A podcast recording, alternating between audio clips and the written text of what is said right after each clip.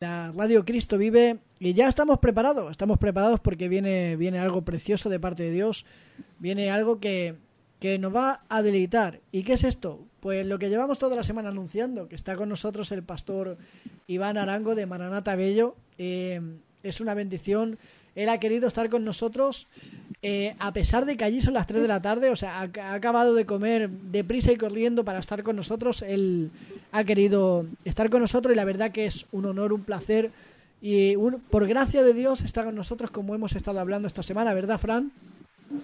Amén, sí, la verdad que es una bendición tener a nuestro hermano Iván, gloria a Dios, va a ser una noche gloriosa donde el Espíritu Santo va a derramar amén, de su gloria de una forma tremenda, tanto en la palabra, en la administración. Me, yo quiero eh, realmente anunciar algo. Compartan esta transmisión, por favor. estamos transmitiendo en vivo y en directo desde la radio Cristo Vive. Eh, compartan, amén. No cuesta nada poner compartir, ¿verdad, Manuel? Compartir. ¿Para qué? ¿Por qué? Porque usted puede ser un vehículo para que otras personas puedan beneficiarse de la bendición que hoy Dios va a derramar, ¿verdad, Manuel, hermano? Entonces, compartan en el nombre poderoso de Jesús. Amén. Eh, ¿Cómo no? Eh, tengo ganas de escuchar a este gran siervo de Dios, este militante también del Evangelio Cambia, este, este soldado, este hombre de Dios con un amor por las almas tremendo. Tanto él como a su hijo también lo queremos honrar porque su hijo también me ha entrado por ahí, que es un soldado también del Evangelio Cambia. Y la verdad que que es un gozo. Y yo no me aguanto más, Fran. ¿Qué te parece si le damos paso ya al siervo? Amén. Muy buenas, Pastor Iván Arango. Que Dios te bendiga, Pastor mío. ¿Cómo estás? Muy buenas noches para todos mis hermanos allá en España, a todas las personas que nos están oyendo y viendo. Eh, un honor para mí poder estar con ustedes en su programa. Eh, gracias, eh, Manuel. Gracias, Francisco, por la honra que me dan, el privilegio que me permiten tener al estar aquí con ustedes acompañándolos y poder compartir y mutuamente pues aprender de la gracia de Dios que Dios nos ha dado a cada uno de nosotros. Nada, nada. Pastor, es un honor, como ya hemos dicho, tener a alguien desde Colombia directamente aquí con nosotros compartiendo un tiempo en el Señor. Eh, deleitándonos con una palabra de, fe, una palabra de aliento, que es lo, son palabras que necesitamos hoy en día eh, pastor, es un, es un honor, de verdad. Hermano Fran, eh, ¿quieres decir algo, por favor? Nada, quiero decir que, que te prepare, aleluya. Prepárense, amada audiencia, porque hoy el Espíritu Santo va a derramar de su gloria, Shekinah, aleluya, de una forma tremenda, aleluya. Como he dicho y reitero, compartan este vídeo, muy importante, por favor. Amén. Y muchas bendiciones en el nombre de Jesús. Amén. Eh, pastor mío, yo antes de antes de, darte paso para la palabra, eh, quiero quiero honrarte, quiero darte gracias a ti, dar gracias a tu hijo también que se, que se ha esforzado también para conectarte, dar gracias a tu maravillosa casa, a Colombia, eh, porque estamos orando también por Colombia, mi pastor es colombiano también y oramos mucho también por, por Colombia. Os amamos, os bendecimos, pero Déjame, antes de nada, eh, antes de darte paso para que te presentes primeramente para que la gente sepa quién eres. ¿Cómo está la situación por allá en Colombia? Me gustaría saber, por favor, cómo, cómo estáis viviendo el confinamiento, el tema del COVID y todo. Claro, Manuel. Eh, ahora mismo nuestro país está en, en, una cuarentena que se ha ido alargando. Ya llevamos más de 50 días en esta cuarentena. Eh, nuestro presidente pues ha tomado estas medidas buscando eh, salvaguardar primero la vida de cada uno de nosotros. Eh, este confinamiento pues ha sido, al igual que en todo el mundo, difícil para todos porque ha conllevado que mucha gente pierda sus empleos, que mucha gente entre en crisis económica. O sea, esto ha afectado fuertemente a todos en nuestro país eh, primero, en lo económico. Segundo, pues la gente no, no, estaba preparada. Yo creo que no hablo, hablo de mi país y hablo personalmente por mí mismo. Eh, esto nos cogió por sorpresa a todos. Nadie estaba preparado, nadie se imaginó que íbamos a tener que vivir algo como esto. Y, y bueno, al tomarnos por sorpresa, hay mucha gente que ha entrado en pánico, mucha gente que ha entrado en desesperación, pero es ahí donde precisamente el Señor nos permite a nosotros ser esa luz, ser esa voz, ser esa sal, para que la gente pues mire a Dios, coloque su mirada en Dios y puedan entender que solo en Dios podemos afrontar cualquier crisis, cualquier adversidad, cualquier angustia que pueda venir sobre la tierra. Entonces, eh, aunque la crisis ha sido fuerte, de otro lado, eh, hemos visto cómo Dios está usando la iglesia, su iglesia, no una denominación, sino su iglesia en general, porque ahorita no está brillando ninguna iglesia, no está brillando ningún ministerio. Ahorita el que está brillando es Jesús y el que debe brillar siempre debe ser Jesús. Entonces estamos aprovechando en el buen sentido de la palabra esta crisis para que el mundo, para que nuestro país conozca a ese, a ese Jesús de amor, a ese Jesús de esperanza. Y creo que esa es nuestra responsabilidad como cristianos, como creyentes en este momento. Amén, qué bueno. Qué bueno. Es verdad que la crisis está, igual que tú has dicho, España tampoco estaba preparada, ¿eh, Pastor? Esto nos ha golpeado fuertemente. Ahora también quieren alargar otra vez la cuarentena eh, hasta junio, eh, por si no lo sabías. Pero nosotros, la, verdad es que España, si usted ve las noticias, estamos. no Mira, lo voy a decir con, con mucho dolor, con mucho dolor lo digo, ¿vale? Pero no aprendemos, porque eh, nos han dejado salir y nos hemos amontonado en la terraza de los bares, mm, nos hemos liado a golpes eh, porque no nos servían una mesa, eh, montamos, montamos manifestaciones todos juntos ahí para que no pase el aire. Eh, sinceramente veo que no, no aprendemos de la situación. No aprendemos de que hay 27.000 muertos. No aprendemos de que hay 250.000 contagiados. No aprendemos, no aprendemos de estas cosas. Y por eso te digo que, pastor, eh, me duele la situación y más, y nosotros en teoría, que somos un país donde la sanidad es bastante buena. Sí. Pero, en, teoría. Pero hay otros países, desgraciadamente, desgraciadamente, que la sanidad no es tan buena, pero tienen más civismo que nosotros. Wow, tremendo, tremendo eso. Bueno, creo que eso, esa, situación también nosotros la estamos viviendo en nuestro país, porque la gente pues hablo en términos generales. Hay mucha gente que no está tomando esto en serio, con la responsabilidad que se requiere. No hay la conciencia de, de, los cuidados que se deben de tener, de que esto no es un juego, de que las cifras mundiales de la gente muerta por, por este coronavirus son reales, no son una fantasía. Más sin embargo, vemos la falta de conciencia.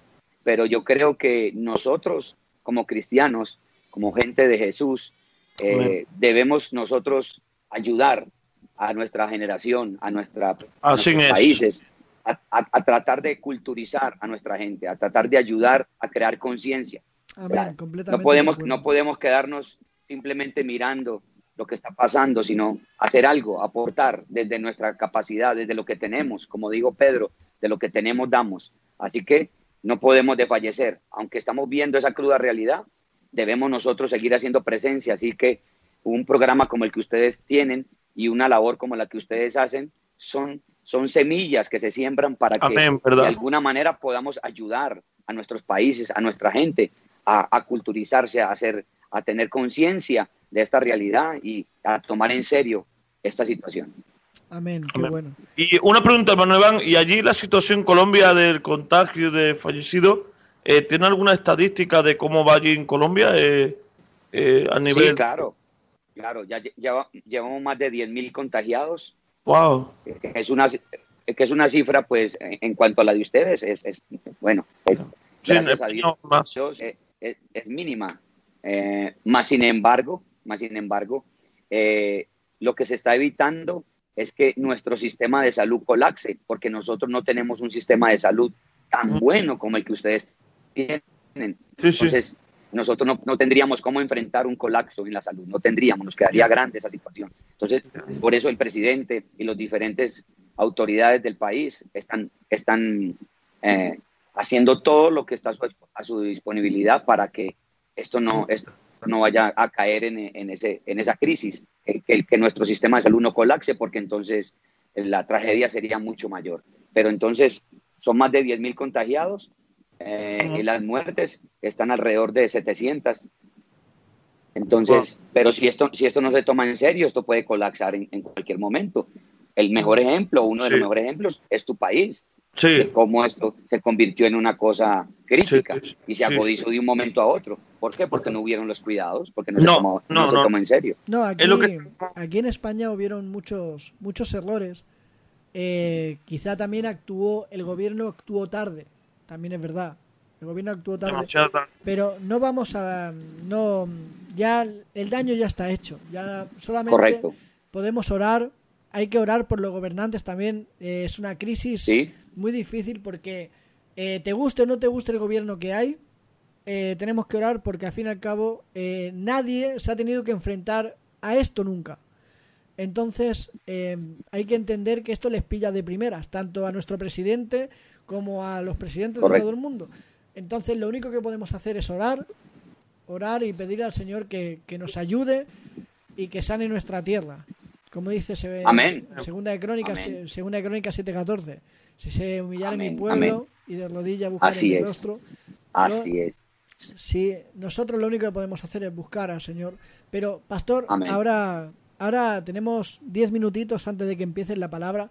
Por favor, me gustaría que te presentaras eh, dónde, eh, qué iglesia tiene, qué iglesia es la de usted, eh, que te presentaras un poquito quién eres, para que la gente lo sepa. Bueno, eh, pues primero que todo, mi nombre es Iván Darío Arango. Yo hago parte del Ministerio Mundial Maranata en Colombia, bajo la, la autoridad y bajo la cobertura del apóstol, nuestro padre espiritual, Hugo López. Hace 17 años, por la gracia de Dios, eh, estoy pastoreando en un municipio que se llama Bello, eh, queda más o menos a 45 minutos de la ciudad de Medellín, al norte. Ah, como te lo mencionaba anteriormente, son 17 años aquí ya pastoreando por la gracia de Dios, donde hemos podido levantar una obra para el Señor. Eh, estamos, estamos estableciendo el reino de Dios en este, en, esta, en este municipio de Bello, donde Dios nos permitió y nos confió eh, levantar una obra, no para hacer lo mismo ni para hacer lo que otros ya estaban haciendo, sino para hacer lo que, eh, lo que Dios en su propósito nos envió a hacer, que es establecer el reino de Dios y predicar el amor de Jesús. Eso es lo que estamos haciendo hace 17 años. Dios nos ha respaldado, Dios nos ha sostenido, Dios es el que ha edificado su iglesia y por la gracia de Dios, pues eh, aún en este confinamiento, aún en esta cuarentena, hemos visto la fidelidad de Dios, porque Él es el que ha sostenido en este tiempo tan difícil a su iglesia. Y, una vez más, pues, eh, confirmamos que esta obra es de Dios. porque si esto no fuera de Dios, este tiempo no hubiéramos podido prevalecer, si no fuera por la gracia de Dios.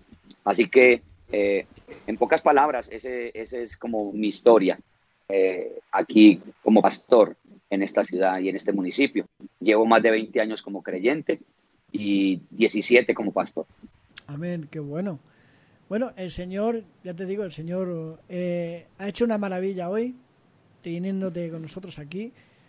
Y pastor, eh, te queremos, te honramos, te honramos y te bendecimos. Pero Amén. te mandamos saludos ahora también, que me estaba, estaba mirando antes el móvil, que me había hablado.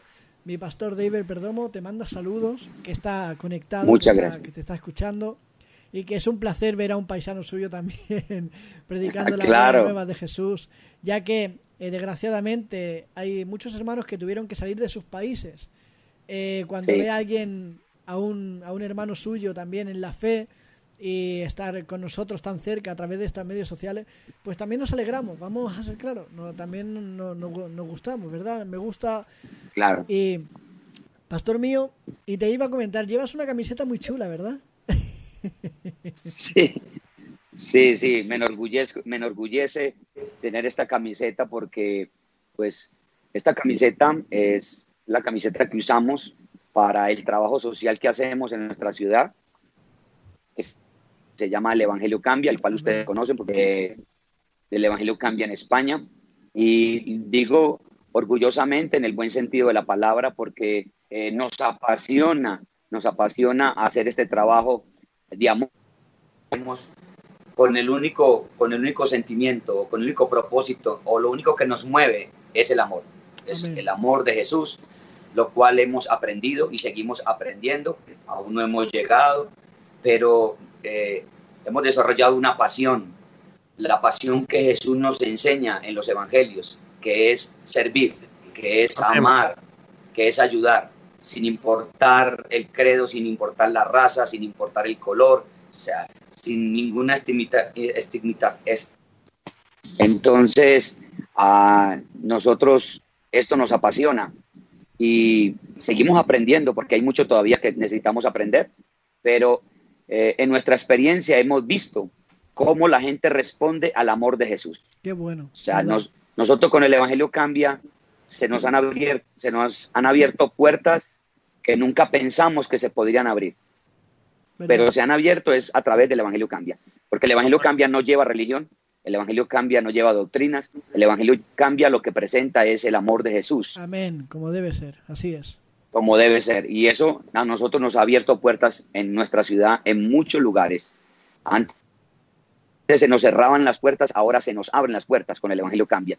Entonces es un placer, es una gran satisfacción poder servirle a la gente, mostrarle el amor de Jesús y ver cómo la gente responde a ese amor, eso nos llena a nosotros de satisfacción. Ustedes también tienen la experiencia de eso y saben también de primera mano de lo que estoy hablando. Entonces, muy orgullosamente, eh, me gusta ponerme esta camisa, me apasiona. Ah, y bueno, es eso lo que estamos haciendo nosotros con el Evangelio Cambia. Amén. También, bueno, yo sé que tú eres también bastante activo en, el Evangelio Cambia, porque esta semana, si no me equivoco, estabas recogiendo alimentos, ¿verdad? También para las familias vulnerables, ¿verdad? Sí, precisamente, precisamente ayer estuvimos eh, con un permiso especial que nos dio el alcalde de nuestro municipio, eh, repartiendo 100 bolsas de alimentos, pero en esta ocasión eh, fuimos a buscar la gente por toda la ciudad la gente que trabaja informalmente y que ahorita eh, no tienen cómo, cómo, cómo producir para su sustento, la gente que trabaja del, del día a día, del diario, no sé si, si me hago entender, sí, no sé si, si, si, en, si, en, si, en, tu, si en tu país haya esa misma dinámica. Aquí, en, en la economía de nuestra ciudad, hay mucha gente que vive del día a día, que venden confites, que venden helados, que venden diferentes productos, pero que lo hacen día a día para su sustento, para poder pagar una habitación, para poder pagar su comida diaria. Y toda esa gente, por causa de la, de, la cuarentena, no ha podido trabajar, no ha podido producir. Entonces, tienen deudas, no tienen comida. Entonces, ayer fuimos con el Evangelio Cambia a buscar a esa gente, a, a, a, tratar de ayudarlos, a tratar de servirles, obviamente con lo que tenemos. Quisiéramos poder ayudar más, pero obviamente damos de lo que tenemos. Pero la gente inmediatamente agradece inmediatamente sus corazones. Te cuento así brevemente una experiencia. Eh, abordamos a una señora, una, una mujer de, de, la tercera edad, que estaba vendiendo unos confiticos. La abordamos y apenas le dimos la ayuda, eh, inmediatamente empezó a llorar porque nos dijo, me iba para mi casa porque tengo dos niños, no tengo comida, hoy no vendí nada, nadie me ayudó, así que iba para mi casa diciéndole al Señor qué voy a hacer, qué le voy a dar a mis hijos hoy de comer. Y cuando esta señora ve esto, ella inmediatamente se quebranta y inmediatamente empieza a llorar y ella dice, esto tiene que ser Dios, ustedes venir a buscarme aquí, o sea, Dios sabe que no tengo comida para alimentar hoy a mis hijos y llegarle esa provisión en el momento exacto es, es la gloria es para Dios. Esto lo orquesta el Señor. Y yo creo que Dios quiere seguir usándonos a todos en el mundo entero para que podamos servir. Amén. Qué bueno. Pues, pastor, eh, Fran, si tú no tienes ninguna pregunta, me gustaría que el pastor pues, nos trajera esa palabra que tiene de parte de Dios. ¿Qué te parece? Perdona, no te escucho muy bien, Manuel. Eh, intercortadamente te cortó. si le tienes alguna pregunta para el pastor, si no, pues me gustaría que el pastor nos trajera ya esa palabra de parte de Dios que tiene preparada. Amén, no, amén, amén. Adelante, adelante con la palabra, adelante. Pues, pastor, eh, somos todo oídos. Eh, adelante, por favor. Bien, eh, buscando al Señor, pidiéndole a Dios que me diera una palabra para poder compartir algo, algo sencillo, pero algo práctico. ah, Dios me llevó al Salmo 118, al verso 5, y voy a leerle rápidamente lo que dice este salmo, el salmo de David, donde David dice, desde la angustia invoqué a Jehová y me respondió Jehová, poniéndome en lugar espacioso. David es uno de los hombres que a mí más me, me bendicen, me impactan por su testimonio, por su vida.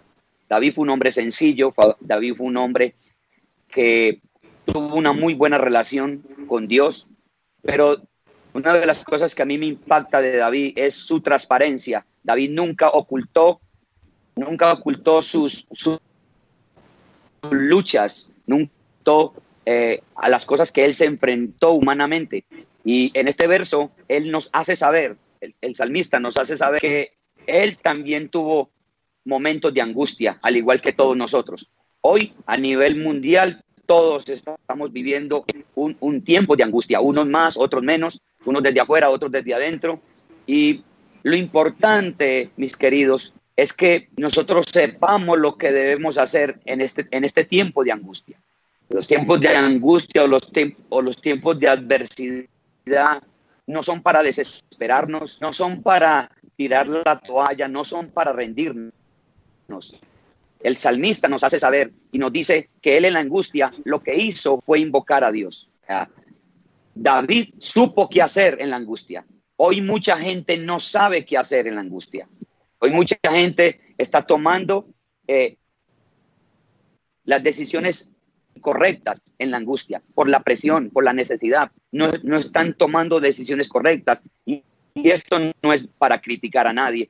Esto, por el contrario, es para poder aportar a toda esa gente que tal vez están pasando esta situación, esta angustia uh, que estamos viviendo todos, pero no saben qué hacer o están tomando el camino incorrecto. Déjame decirles que el camino correcto para cualquier adversidad, para cualquier angustia en la vida, se llama invocar a Dios. David no se equivocó, David no se equivocó al invocar a Dios en su angustia. Por el contrario, él dijo que cuando él invocó a Dios en la angustia, Dios lo ayudó, porque dice que Dios le respondió poniéndolo en lugar espacioso. Dios no es un Dios que cierra sus oídos a aquellos que en la angustia lo invocamos. Dios no es indiferente a nuestra angustia. Y hay gente que se pregunta, pero ¿por qué Dios ha permitido esto? Pues déjeme decirle que eh, nosotros lo primero que tenemos que entender es que Dios no es el responsable de lo que estamos viviendo nosotros. O sea, mientras nosotros tratamos de, o alguna gente trata de culpar a Dios por lo que está pasando, o interrogar a Dios por lo que está pasando, deberíamos aprender del salmista que él lo que hizo fue en su angustia humillarse ante Dios, buscar a Dios y clamar a Dios. Eso es lo que Dios está esperando que nosotros hagamos, que nosotros le busquemos, que nosotros acudamos a Él. Y déjeme decirle por experiencia a todos los que nos están viendo y oyendo que este Dios al cual nosotros servimos, al cual nosotros predicamos, no es un Dios indiferente. Dios no está celebrando en el cielo la angustia de los hombres hoy en la tierra, porque Dios es un Padre y Jesús dijo que Él es un Padre bueno. Dios se compadece con, de nosotros, Dios se duele con nosotros, Dios no está alegre por los, por los miles de muertos que van en el mundo por causa de, este, de esta plaga. Por el contrario, Dios es un Dios de amor, Dios es un Dios sensible, pero nosotros tenemos que saber Dios no puede hacer nada muchas veces hasta que primero nosotros hagamos lo que tenemos. Yo le predicaba a mi iglesia hace un mes y le decía que mucha gente está esperando que Dios haga algo, pero Dios también está esperando que nosotros hagamos algo. O sea, hay gente que quieren que Dios haga algo sin ellos hacer nada. No, David hizo algo para que Dios hiciera algo. Voy a repetir eso. David hizo algo para que Dios hiciera algo. Así que yo te invito para que tú hagas algo si quieres ver a Dios haciendo algo a tu favor. ¿Y qué es eso que tú debes hacer? ¿Qué es eso tan grande que tú y yo podemos hacer? Bueno, es algo tan sencillo como buscar a Dios con el corazón, invocar a Dios con el corazón en humillación. Si tú haces eso, tú o cualquiera que me está viendo o oyendo, eh, vas a ver una respuesta de Dios. Pero la gente quiere ver hacer a Dios algo sin ellos hacer algo. No, David nos enseña, el salmista nos enseña que en la angustia él hizo algo, él no se quedó esperando a que Dios hiciera algo. Y cuando David invocó a Dios en su angustia, Dios le respondió. Pero porque David fue el que hizo algo. Así que este tiempo de angustia es para que nos unamos, para que juntos busquemos a Dios, para que juntos nos humillemos, como lo decía el hermano Manuel al comienzo de, de este programa. Segunda Crónicas, donde él mencionó capítulo 7, verso 14. No estoy mal. Dice, donde Dios le dijo a Salomón, si mi pueblo se huyare, sobre el cual mi nombre es invocado, oraren y buscar en mi rostro y se volvieren de sus malos caminos, yo oiré desde los cielos. Y Dios dice, y sanaré. Pero hay algo que Dios está esperando que nosotros hagamos. O sea, Dios no promete que Él va a hacer nada sin primero nosotros hacer lo que nos corresponde hacer. Así que es tiempo, es tiempo de que el mundo entienda que hay que humillarnos ante Dios. Es tiempo de que el mundo entero entienda que necesitamos buscar a Dios. Gracias a Dios por lo que los gobiernos están haciendo, gracias a Dios por lo que los presidentes están haciendo, gracias a Dios por lo que los gobernantes están haciendo, pero, pero la solución de raíz a este problema la tiene Dios. La tiene Dios. Dios es el único que puede colocarle un pare, un pare a, este, a, esta, a esta situación. Dios es el único que tiene esa autoridad de poder detener esta plaga. El único que pudo detener las plagas en Egipto fue Dios. Y el único que puede detener esta plaga en el mundo entero es Dios. Y gracias a Dios, reitero, por lo que los científicos están haciendo, por lo que los países están haciendo para ayudar a nuestra humanidad, para que más gente no muera. Y gracias a Dios por eso, eso lo valoramos y, seguiremos orando que Dios le dé la sabiduría, la sapiencia a las autoridades que están al frente en cada país para ayudar a contener esta pandemia. Pero mientras ellos hacen su trabajo, nosotros como pueblo de Dios, nosotros como hijos de Dios, debemos hacer nuestro trabajo. ¿Y cuál es ese trabajo que debemos hacer? Lo que Dios dice en su palabra, si se humillare mi pueblo. ¿Qué fue lo que hizo David? Humillarse a Dios a través de la oración. Y déjeme decirle algo por experiencia. Dios, dijo David, Dios no rechaza un corazón que se humilla. Dios no puede ignorar un corazón que, que se doblega ante él. Jamás Dios despreciará, jamás Dios rechazará a un corazón, a un pueblo, a una nación que se humilla ante Dios. Tenemos muchos ejemplos en la Biblia. Uno de ellos es Nínive. Dios había determinado un juicio para Nínive, un juicio. Y ese juicio Dios lo, lo determinó y envió al profeta Jonás. Pero sabes, todos sabemos, los que han leído la escritura, que Nínive, en cabeza de, de su presidente, en cabeza de su líder principal,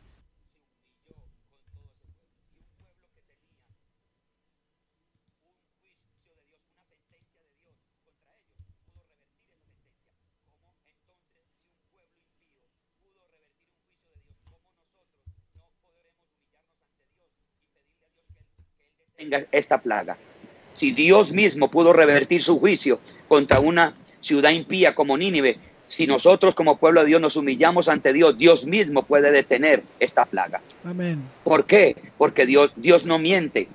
Dios no miente. Conocemos el carácter de Dios, ese carácter de bondad, ese carácter de benignidad.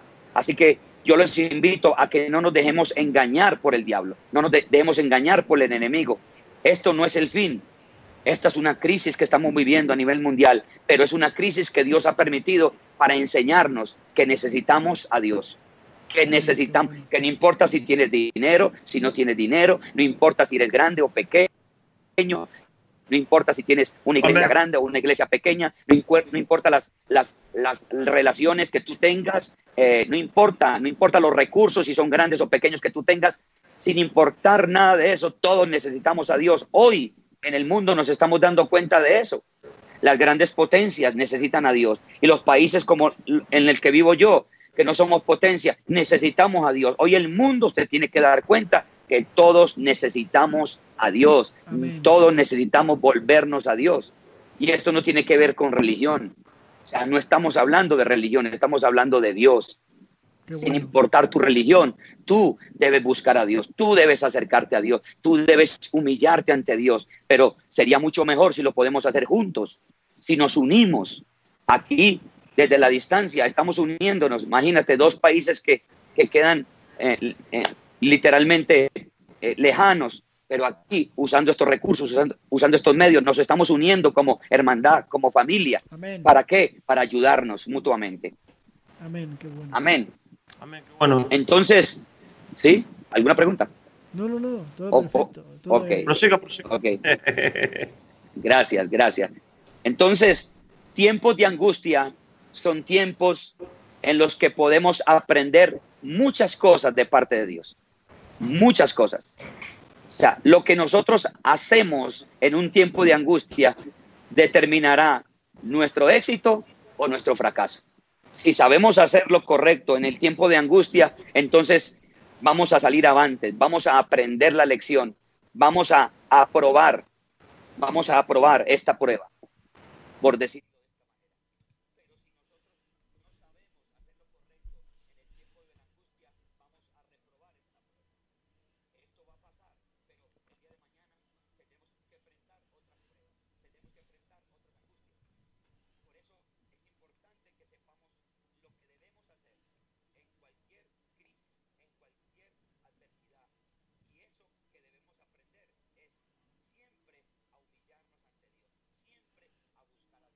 ¿Verdad? Convierta en, en la lápida que nos, que nos sepulta, sino en el escalón que nos sirve para ir al próximo nivel. Amén. Así como lo, lo, dijo, lo dijo el salmista David. ¿Entiende? La Biblia dice en Isaías capítulo 26, verso 16, Jehová, en la tribulación te buscaron, derramaron oración cuando los castigaste. Ahí está, por toda la Biblia tú puedes encontrar, desde Génesis hasta Apocalipsis. O sea, claro que lo que estamos viviendo en el mundo hoy es algo nuevo, pero siempre han habido tiempos de crisis en la humanidad. Desde Génesis hasta Apocalipsis, tú puedes encontrar que diferentes épocas, siempre la humanidad ha tenido crisis. ¿Y qué es lo que nos enseña la palabra de Dios? Que en esos tiempos de crisis, aquellos que buscaron a Dios, aquellos que derramaron su corazón y se humillaron ante Dios, fueron los que pudieron superar la crisis, fueron los que pudieron pasar al otro lado, fueron los que pudieron aprender de esas crisis y no se quedaron en ella y no perecieron en ella. Así que en la Biblia tenemos demasiados ejemplos de que lo que estamos diciendo en este programa, lo que estamos compartiendo en esta hora, es algo real. No estamos hablando de una fantasía, no estamos hablando de una teoría, estamos hablando de algo que por épocas y por las edades ha funcionado. ¿Y qué es eso que funciona? La humillación funciona con Dios. La oración, la oración en tiempos de crisis funciona, funciona para con Dios. Ahí está nuestra salida, ahí está la solución. En vez de quejarnos, en vez de cuestionar a Dios, lo que debemos es humillarnos ante Dios. Cuestionando a Dios, cuestionando a Dios no vamos a encontrar una pero humillándonos ante Dios, Dios nos ayudará a encontrar esa salida. Así que el verso de Isaías es, es otro ejemplo, otro, otro testimonio de lo que estamos hablando, de cómo en la tribulación aquella gente buscó a Dios, derramaron su corazón y Dios los ayudó. Dios los ayudó. Ahora, el verso habla de que ellos tuvieron una corrección de parte de Dios, pero aunque fueron corregidos por Dios, se humillaron ante Dios. Porque Dios es un Dios de compasión, porque Dios es un Dios de misericordia. Algunos dicen, esto es un castigo de Dios. Yo no voy a, entrar en un debate de esos, si es castigo de Dios o no es castigo de Dios. Eso ahora para mí no es relevante. Y aun si fuera un castigo de Dios, si nos humillamos, Dios tendrá misericordia de nosotros. Amén, ¿verdad? Si nos humillamos, no, no, Dios va a tener misericordia. Porque yo lo sé, porque la Biblia me hace saber a mí el carácter de misericordia y de bondad de Dios para con aquellos que se humillan.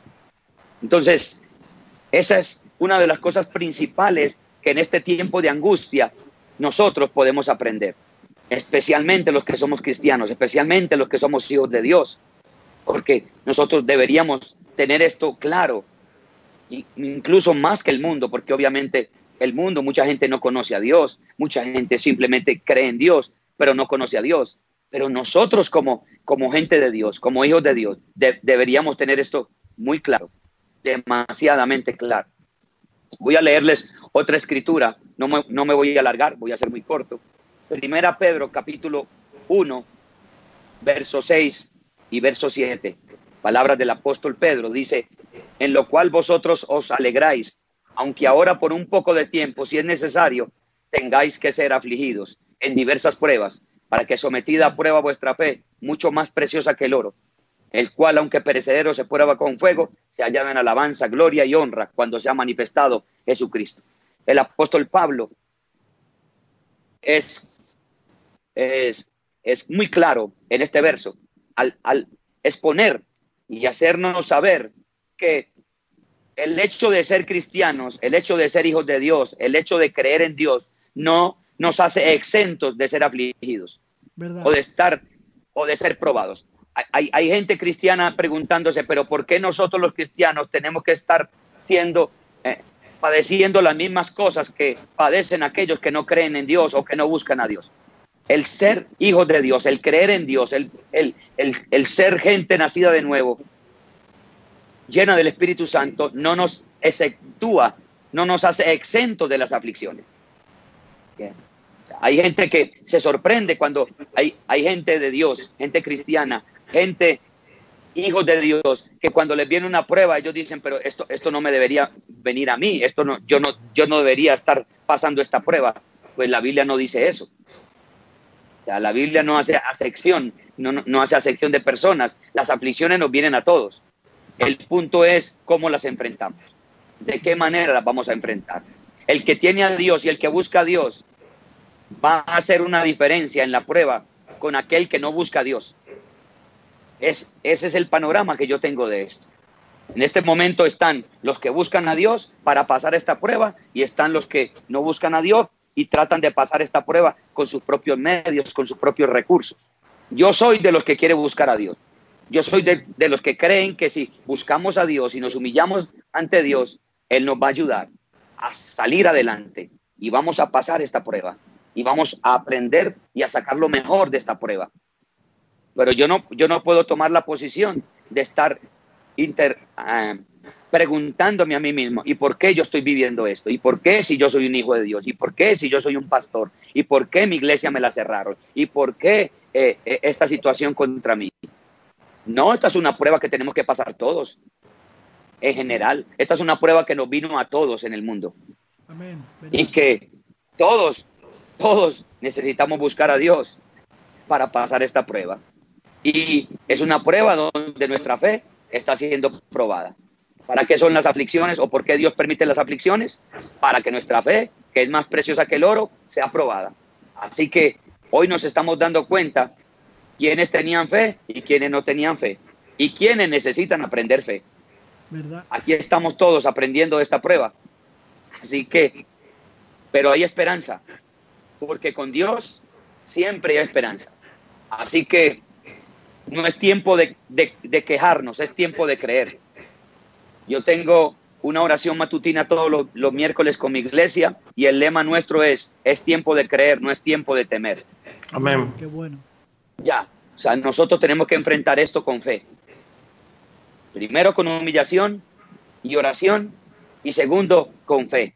Recuerda que la Biblia dice que conforme a nuestra fe no será hecho. Amén, ¿verdad? Y que Dios hará mucho más de lo que pedimos o entendemos o imaginamos. Así que la segunda cosa que yo quiero decir para ir concluyendo es que en tiempos de angustia la solución es humillarnos ante Dios con el corazón en oración y lo segundo es usar nuestra fe para creerle a Dios. ¿Verdad? Para creer, para colocar toda nuestra esperanza en Dios. La Biblia dice, bendito el varón que confía en Jehová. La Biblia dice, no será avergonzado quien, quien en él creyere. Así que yo les invito a todos los que nos están viendo y oyendo a través de este programa, en vivo o en diferido, a que creamos, a que creamos. Ah, pero yo tengo muy poca fe. Únete, únete a gente de fe. La Biblia habla en, en, en Marcos de un ejemplo de, de, cuatro hombres que trajeron a un paralítico donde Jesús. Y dice que cuando llegaron había mucha gente y no podían entrar. Y dice que esos cuatro que trajeron al paralítico se subieron a un techo, abrieron un hueco y colocaron al, al paralítico frente a Jesús. Bueno. Pero lo que a mí me asombra es que, es que Jesús les dijo, al ver la fe de ellos, no dijo Jesús al ver la fe de él, ¿De qué estoy hablando? De que esas cuatro personas, al igual que el paralítico, se tuvieron que unir en fe. Tal vez con la fe de uno no hubieran alcanzado el milagro, pero la fe de cinco sirvió para obtener un milagro. Tal vez tu fe no te alcance en este momento, la mía tampoco, pero entonces yo me voy a unir a toda esa gente que está creyendo en el mundo entero. Amén. Aleluya. Dios tiene la solución, que Dios tiene la última palabra y que Dios es la respuesta para esta crisis, para esta gran necesidad que tenemos en el mundo entero. Yo me uno a la fe de mi hermano Manuel, yo me uno a la fe de mi hermano Francisco, yo me uno a la fe del pastor David allá en, en España, yo me uno porque yo necesito la fe de ustedes. Yo necesito mi fe, mi fe, mi fe no es una fe perfecta, mi fe no es una fe que ya es demasiado grande. No, yo estoy creciendo en la fe. Y en estos momentos yo no puedo hacerle frente solo con mi fe a esta situación, pero yo tengo una familia en Cristo, yo tengo una, una hermandad espiritual en el mundo entero, sin importar la denominación, y yo me puedo unir a la fe. Aquellos cuatro personas se unieron a la fe de ese paralítico y ellos cuatro con el paralítico obtuvieron un milagro de parte qué bueno, qué bueno. de Dios. Porque así que este tiempo es un tiempo para unirnos en la fe. No, no caigamos en la trampa del enemigo. No. Pero como aquel es de otra denominación de iglesia, como aquel es de, otra cobertura, no me puedo unir con él. Dios, eso, eso no es de Dios, eso es religión. ¿Verdad? Eso no es lo que Jesús te enseñó, eso es lo que eh, Jesús no enseñó eso, esos son mandamientos de hombres. Hoy más que nunca la iglesia tiene que unirse en fe, porque ninguna iglesia, por grande que sea, ningún ministerio, por grande que sea, puede hacerle frente a esto solo nos necesitamos como cuerpo de Cristo, no necesitamos como hermandad, aún como países, nosotros necesitamos de la ayuda de otros países. Y aún que es una, una potencia en desarrollo, ustedes también necesitan de otros países. ¿Verdad? O sea que o sea, esta crisis nos puede servir y nos está mostrando la necesidad de que no hay país autosuficiente, de que no hay ningún país, aquí no ha habido ningún país que haya podido decir, nosotros no necesitamos de nadie, nosotros solos podemos enfrentar esto. Ni Estados Unidos, ni ninguna de las potencias han podido decir eso. Estamos hablando de lo natural. Ahora imagínate en lo espiritual. Imposible ninguna iglesia, ningún ministerio en este momento, nosotros con nuestra fe podemos hacerle frente a esto. No, yo creo que eso no es así. Yo creo que ahora es, es el tiempo de unirnos en la fe a través de la oración, a través del ayuno, a través de la intercesión, a, través de la búsqueda y creerle a Dios juntos para que el Dios del cielo tenga misericordia, no solo de nosotros, no solo de nuestras familias, no solo de nuestras iglesias, sino de nuestros países, de nuestros ancianos, de nuestros niños, de nuestros jóvenes, o sea, necesitamos a Dios, no solo interviniendo a nuestro favor, sino a favor, ya no, ya no estamos creyendo por nosotros solamente, ya no estamos creyendo por nuestra familia solamente. Nuestra fe ahora no puede ser solo para nosotros, nuestra fe ahora tiene que ser para que Dios sane, como decía el hermano Manuel, nuestra tierra, sane nuestros países. Y eso solo se logra uniéndonos en la fe. Pero la angustia es un buen modo para poder unirnos en la fe. Yo considero que si no fuera por esta angustia, difícilmente estaríamos teniendo esta reflexión. Seguiríamos todos independientemente buscando lo nuestro y con nuestras diferencias divididos y no unidos. Pero Dios permite estas cosas. ¿Para qué? Para que entendamos que nos necesitamos los unos a los otros y que solo a través de la fe podemos alcanzar esa unidad. Yo dije la fe, yo no dije el nombre de tu denominación. A, mí no me une el, nombre de una denominación, a mí me une la fe en Jesús. Amén, amén, qué bueno. Que somos una nueva criatura y, somos parte del cuerpo de Cristo todos, en el nombre de Jesús. Qué bueno, mi hermano, qué bueno. De verdad que has dicho, has dicho algo, y permíteme, algo que lo estamos eh, diciendo mucho tiempo, ¿verdad?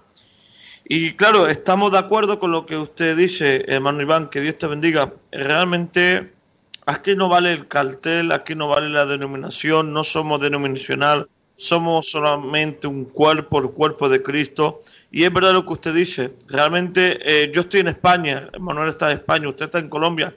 ¿Qué debemos hacer? Unirnos, en oración, en ruego, en súplica, porque constituimos la iglesia, somos la iglesia de Cristo, somos miembros del cuerpo de Cristo. Hay una sola iglesia, una, una iglesia universal, eh, mi hermano Iván.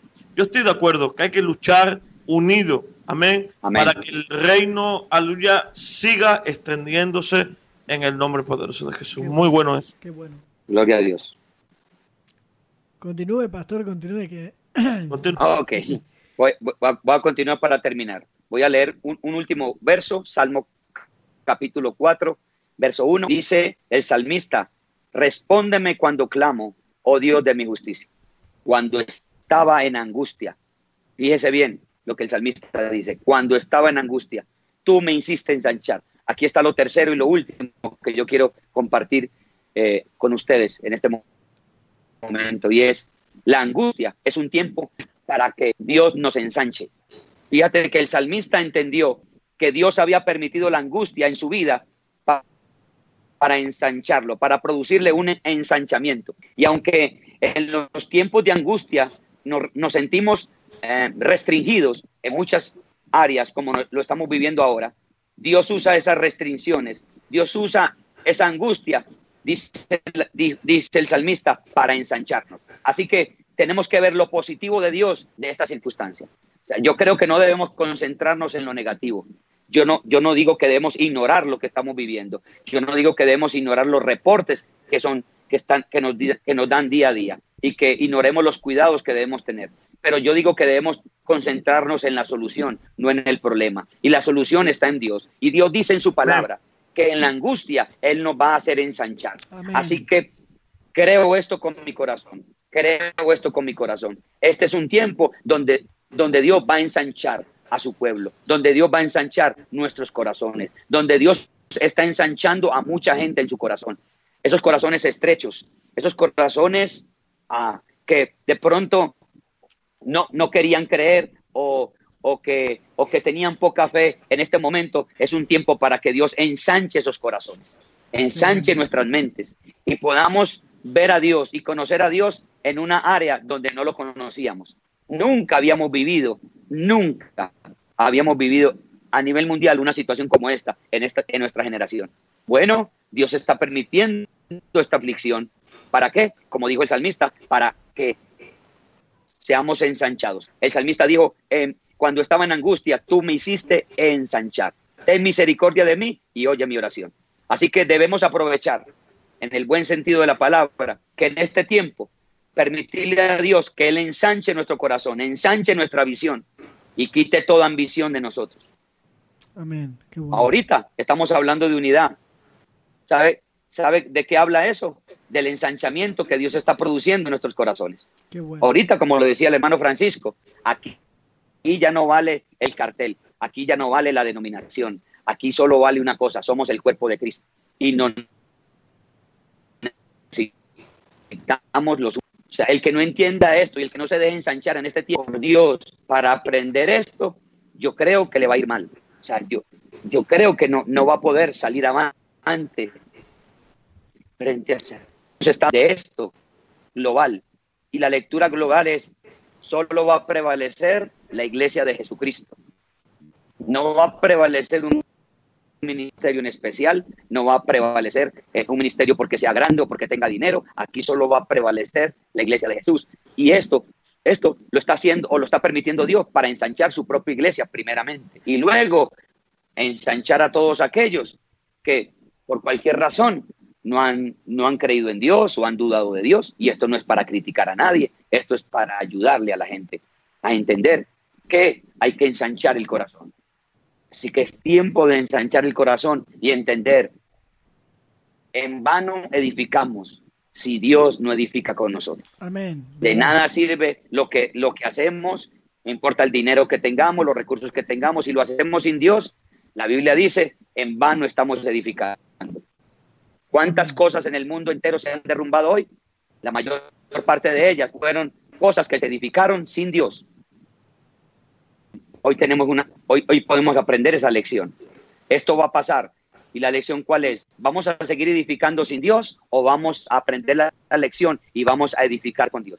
Amén, está claro. Porque el que edifica con Dios, el que edifica con Dios, dijo Jesús, aunque venga, aunque, aunque esa casa que está sobre la roca, esa casa va a prevalecer. Dios nos está dando una enseñanza y es, Tenemos que edificar con Dios. No podemos seguir edificando sin Dios. Eso es algo que Dios está haciendo para ensanchar el corazón de los hombres. Hacerles saber a los hombres, de nada sirve edificar sin Dios. Y ese, ese mismo mensaje Dios se lo está dando a su iglesia, a sus hijos y a sus hijas. Bueno, esto era compartir. Espero de alguna manera haber podido ser de edificación para las personas que nos están viendo y oyendo. Y, y esto es lo que a mí me ha funcionado, porque esto más que un mensaje es mi experiencia en, esta, en este tiempo de crisis. Esto es lo que yo he vivido, esto es lo que yo he estado viviendo, esto es lo que yo he estado experimentando en esta cuarentena. Amén. Pues primero yo, Fran, ¿no? la verdad, la verdad que, Pastor, eh, pensamos igual. Todo lo que tú has dicho, eh, nosotros tenemos la misma visión. Es tiempo de, avanzar, es tiempo de edificar en Dios. Ya basta de, edificar en, tierra, eh, en arenas movedizas. Es que no merece la pena. Ya hemos probado, hemos caído, ¿por qué no probamos de edificar en Dios? A ver qué pasa. Correcto, si correcto. Los, que, somos hijos de Dios ya sabemos que, que los que hemos edificado sobre roca dura, em, estamos seguros, pero aquel que, que, sigue edificando sobre arenas movedizas, em, se caerá o se hundirá, una de dos, tiene dos opciones. Entonces, Correcto. el mensaje que tú has enviado, pastor, yo creo que eh, es de Dios, era el indicado, es el indicado para este tiempo. Es una, un llamamiento a, la cordura. Amén. es un llamamiento a la cordura. Eh, de verdad que gracias al Señor por este mensaje que, yo creo que hará mucho bien a mucha gente, porque recordemos que también somos humanos y también tenemos miedos muchas veces. Entonces yo creo que, que este mensaje puede levantar a alguien que puede, que puede estar pasando por una situación difícil y te doy las gracias de verdad porque es una bendición. Gloria a Dios. Amén. Amén. Hermano Fran, eh, si quieres hablar, eh, puede ahora ya, eh, porque hay un poquito de retardo. Si quieres saludar, puedes hablar un poquito. Amén. La verdad que muchas gracias, pastor. La verdad que ha sido una bendición poder escucharle, gloria a Dios, de una manera muy especial. Amén. Y gracias, me queda con detalles que realmente es lo, es lo que se está predicando. Aleluya. Y la verdad que es una gran bendición. Amén. De verdad que, que creo que no será la primera ni última vez, ¿verdad, Manuel? Amén. Verdad que nos ha dejado con esa sensación de más Sí, es verdad, ¿eh? nos ha dejado con esas ganas de... de nos ha dejado con esa, con esa, ¿verdad? Y seguro que a la amada audiencia también, gloria a Dios. Por mi parte, que Dios te bendiga, eh, amado pastor, aleluya. Con tu permiso le voy a decir a Manuel que me pase su teléfono para estar en contacto con WhatsApp, para poder estar en contacto con usted, aleluya. Bendecimos Colombia, bendecimos a ciudad amada en el nombre de Jesús, aleluya. Y estamos orando unos por los otros en el nombre de Jesús. Gracias, mi amor. Gracias. Eh, Bien, no, muchas gracias. Sí. No, no, sí, sí, hable, hable, hable usted primero, por favor. No, no, quería, quería de mi parte darles a ustedes las gracias y a toda la audiencia que ha podido eh, escuchar, escucharnos en, esta, en este tiempo, eh, por abrir sus corazones disponer sus corazones para poder oír la palabra de Dios. Gracias a ustedes por otros y difundir la palabra, porque aquí estamos buscando, no estamos buscando lo de nadie, estamos buscando lo del reino, estamos buscando lo de Dios y estamos buscando ser de bendición y ser de ayuda para cualquiera que lo necesite, para cualquiera que quiera abrir su corazón y recibir la palabra de Dios. Así que para mí ha sido un gran honor, de corazón lo digo, no lo digo por, por adularlos, sino que lo digo con sinceridad ha sido un honor para mí poder estar con ustedes en su programa. Me bendicen. Eh, es mi primera vez. Perdónenme los errores que haya podido cometer. Eh, esto para mí es nuevo. Esto para mí es nuevo. Pero eh, me sentí muy bien. Me sentí muy bien. Me sentí en familia. O sea, es algo que, que para mí es muy placentero poderme sentir en familia con Manuel, con Francisco. O sea, en confianza, en el buen sentido de la palabra. Así que ha sido un tiempo de mucha bendición para mí también y de, de aprendizaje. Estamos para servirles también desde Colombia. Seguiremos orando por ustedes, por su país, por por familias, ministerios y, y, la, y, las gracias que Dios le ha dado a cada uno. Así que solo agradecimientos de parte mía para todos ustedes por permitirme este honor y este privilegio. Amén.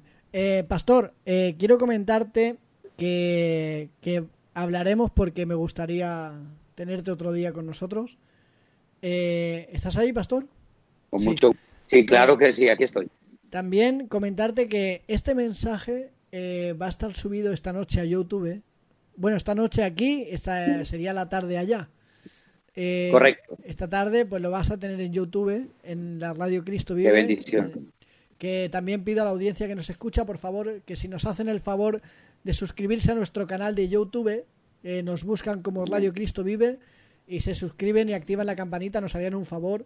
Pero este mensaje, por si no lo han escuchado, lo van a tener en YouTube tranquilamente, por si lo queréis escuchar con más calma, eh, para, que, para que lo tengas ahí. También va a estar subido a la radio Cristo Vive que tienes la aplicación en Google Play, la, la, aplicación gratuita de Google Play, buscas Radio Cristo Vive Barcelona, también va a estar subida a la radio. ¿Por qué? Porque a los hombres de Dios eh, hay, que, hay que quedarse con, con las buenas con la, con la buena palabra de Dios. Y estos hombres de Dios no hay que desperdiciar nada, ni una coma del mensaje.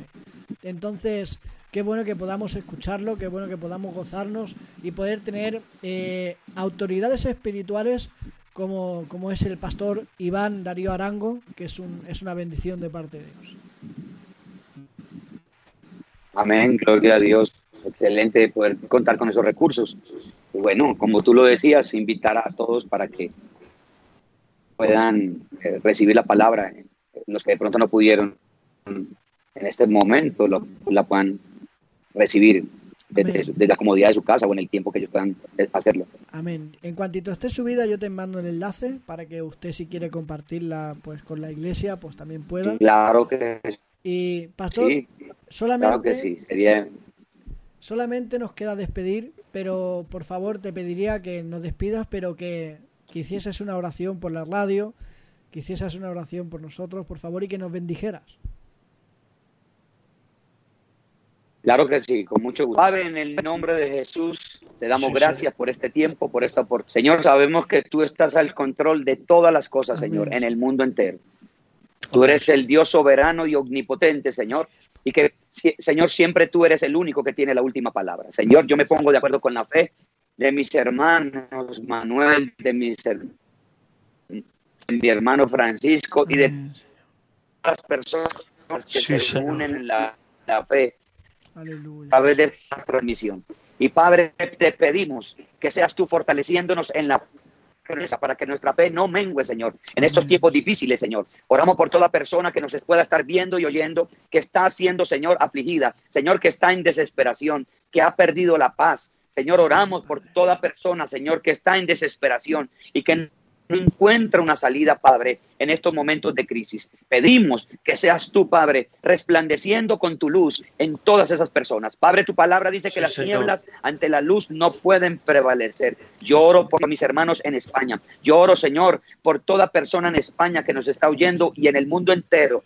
Señor, por toda familia, por todo. Pedimos que seas tú derramando tu gracia, derramando de tu fe, impartiendo de tu fe en estos momentos a cada corazón, a cada oyente, Señor. Padre, para que de esta manera no encontrar en ti esas salidas que esa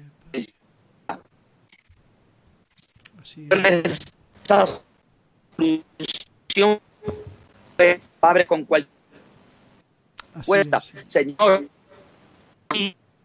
esos milagros, obrando esos milagros, derramando, Señor, tu gracia y, Señor, supliendo tu necesidad. Como por aquellos que puedan estar enfermos en este momento, Señor, y, tu mano, y seas tú sanando al enfermo, libertando al cautivo, Señor. Yo oro por este programa, yo oro, Señor, para que seas tú, Señor, Amén. conectándonos con la gente correcta, sí, correcta, y a la hora correcta. Señor, Señor, en Señor. Señor, Señor, la Sí, Señor, que tú, Señor, usando, Señor, a estos siervos tuyos, Señor, al hermano Manuel, Señor, al hermano Francisco, para que ellos puedan seguir, Señor, difundiendo tu palabra, Señor, sirviendo de, de, de esos, sirviendo de canal para que otros puedan recibir, experimentar tu amor, tu gracia y tu misericordia. Yo bendigo sus vidas como un hombre de autoridad. Pido que tú los sigas bendiciendo, pido que tú le abras puertas a ellos y a este canal y a este programa, porque tú eres el Dios que abre puertas que puede cerrar. Tú eres el Dios que cierra puertas y nadie puede abrir. Tu bendita y abundante gracia en este momento sobre nuestros hermanos en España y declaramos el bien de Dios, la benevolencia de Jehová sobre cada uno de nosotros en el nombre poderoso de Jesús. Amén, y amén. Amén, qué bueno. Amén, qué bueno. Muchas gracias, pastor. Eres una, bendición de parte del Señor. Gracias te doy, eh, hermano Francisco. Eh, también gracias a ti por estar con nosotros hoy. Amén. Y a la querida audiencia que ha estado, a los hermanos de Colombia que también se han conectado, que también he visto a algunos hermanos de Colombia. Los saludamos, los bendecimos, os amamos. Seguid luchando, que aquí en España hay hermanos que oran por ustedes también. Y cómo no, eh, pastor, eh, te comento que te mandan saludos los líderes del Evangelio Cambia España. Amén. Qué bendición, un honor, un, un, gran honor. No los conozco, pero desde aquí les envío mis saludos y mis respetos. He podido ver a través de las redes sociales el gran trabajo que están haciendo allá en ese hermoso país de España. Desde aquí, mi amor, y mi admiración y mi respeto a todos ustedes porque sé, sé del trabajo que significa y, y, sé de lo que se hace a través del Evangelio Cambia en el mundo entero. Así que mis respetos cuentan con nosotros aquí en Colombia, tienen a un hermano, a un servidor en lo que les podamos servir. Aquí estaremos siempre, pueden contar con nosotros. También tienen una iglesia, la iglesia Maranata Colombia, Maranata Bello. Aquí está a su disposición en lo que podamos servirles eh, siempre será un honor y una bendición poder servir. Así que gracias a todos una vez más por tanto amor, por ser tan especiales. Realmente me he sentido muy bien con ustedes eh, en este programa. Amén. Y solamente nos queda despedirnos de la audiencia, daros las gracias, querida audiencia, por estar ahí. Eh, gracias a, todos los de los hermanos de Colombia, como he dicho, que se han conectado, que han hecho el esfuerzo por estar aquí también juntamente con el pastor. Eh, os amamos a todos, os bendecimos. Y cómo no, eh, todos los viernes a las 10 de la noche aquí estamos en Buscando al Maestro, aparte también de radio cada día. Eh, deciros que no será la última vez, si Dios lo permite, que el pastor Arango esté con nosotros, porque la verdad que, que nos ha dejado ese buen sabor de boca. Sin más, Fran, ¿te puedes despedir la audiencia, por favor? Pues muchas gracias, amada audiencia, de poder una vez más, ¿verdad?, escuchar este programa Buscando al Maestro. Amén. Y bueno, eh, quiero decir, gloria a Dios, aleluya, que la semana que viene, Manuel, vamos a tener también un gran predicador, amén, desde Madrid. Vamos a tener a Joaquín Losada, amén, un hombre de Dios. Y bueno, no dejes de escuchar la radio. Amén. Si no tienes la radio, descárgala en Play Store. Gloria a Dios. Si no estás eh, suscrito en eh, YouTube, suscríbete, dale a la campanita para recibir las notificaciones. Radio Cristo Vive Barcelona, en Play Store, donde te vas a encontrar música cristiana, eh, programas indeferidos, vas a encontrar muchas cosas que va a beneficiar tu vida espiritual y a los tuyos. Que Dios se bendiga. De mi parte os saludo en el nombre de Jesús. Hasta la próxima vez en el nombre del Señor. Hasta el viernes. Nos vemos. Bendiciones. Bueno, luego. Chao.